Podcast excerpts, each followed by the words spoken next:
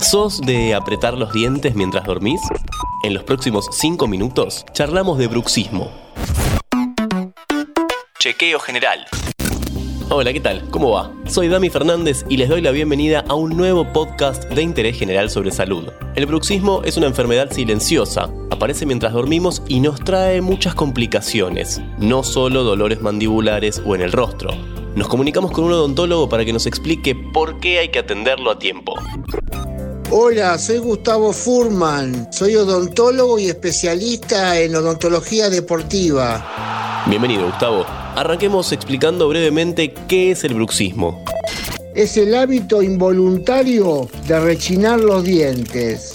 Esto se produce generalmente durante el sueño. Es un problema más habitual de lo que se piensa. El bruxismo del sueño, que es el que más dolor muscular produce en los pacientes, afecta a más del 20% de la población, pero hay estadísticas de hasta el 40% de la población que lo sufre, muchas veces desconociéndose que lo tiene. ¿Cómo se puede reconocer el bruxismo? ¿Cómo nos damos cuenta? Porque la persona que lo sufre se despierta con dolor de cuello, de cabeza, todos los músculos de la cara le duelen, siente las muelas apretadas, ve que se van gastando los molares y también los bordes incisales de los dientes anteriores. ¿Y qué es lo que provoca el bruxismo? Muchas veces no se deben a una enfermedad subyacente y se piensa que es una descarga del estrés diario y también puede ser por un problema de alineación anormal de la mandíbula que necesita ortodoncia. Esto también se ve cuando hay una apnea del sueño, que eso es un trastorno al dormir que es bastante grave, en que la respiración se detiene y vuelve a comenzar repetidamente Tiempo atrás, en Chequeo General, hicimos un podcast sobre el maldito dolor de oído y se mencionó al bruxismo. Por eso decidimos dedicarle un episodio entero. Ahora te vas a enterar por qué. ¿Cuáles son las consecuencias del bruxismo?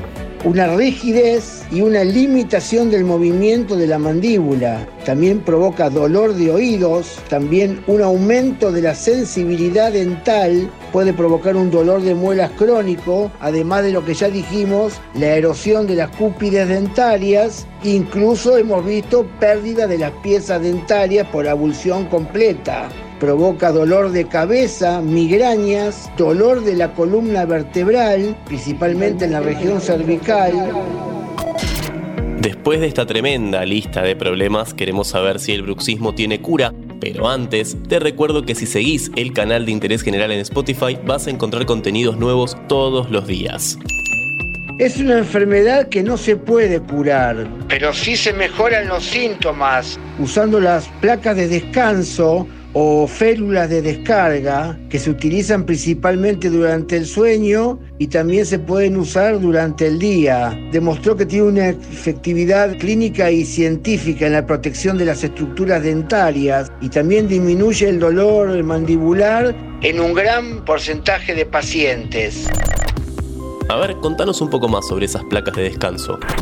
Es fundamental que esté confeccionada de un material rígido, pero menos duro que los dientes, pero no blanda, ya que el apretamiento mandibular sobre una estructura blanda podría provocar una inestabilidad grave de las articulaciones temporomandibulares, provocando un daño peor.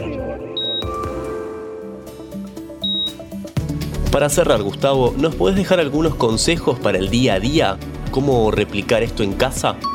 Se puede usar hielo o un calor húmedo en la zona de la articulación para calmar el dolor. Hay que evitar eh, comer alimentos muy duros para no forzar la mandíbula, no masticar chicle, tomar mucha agua y realizar unos estiramientos de los músculos de la boca.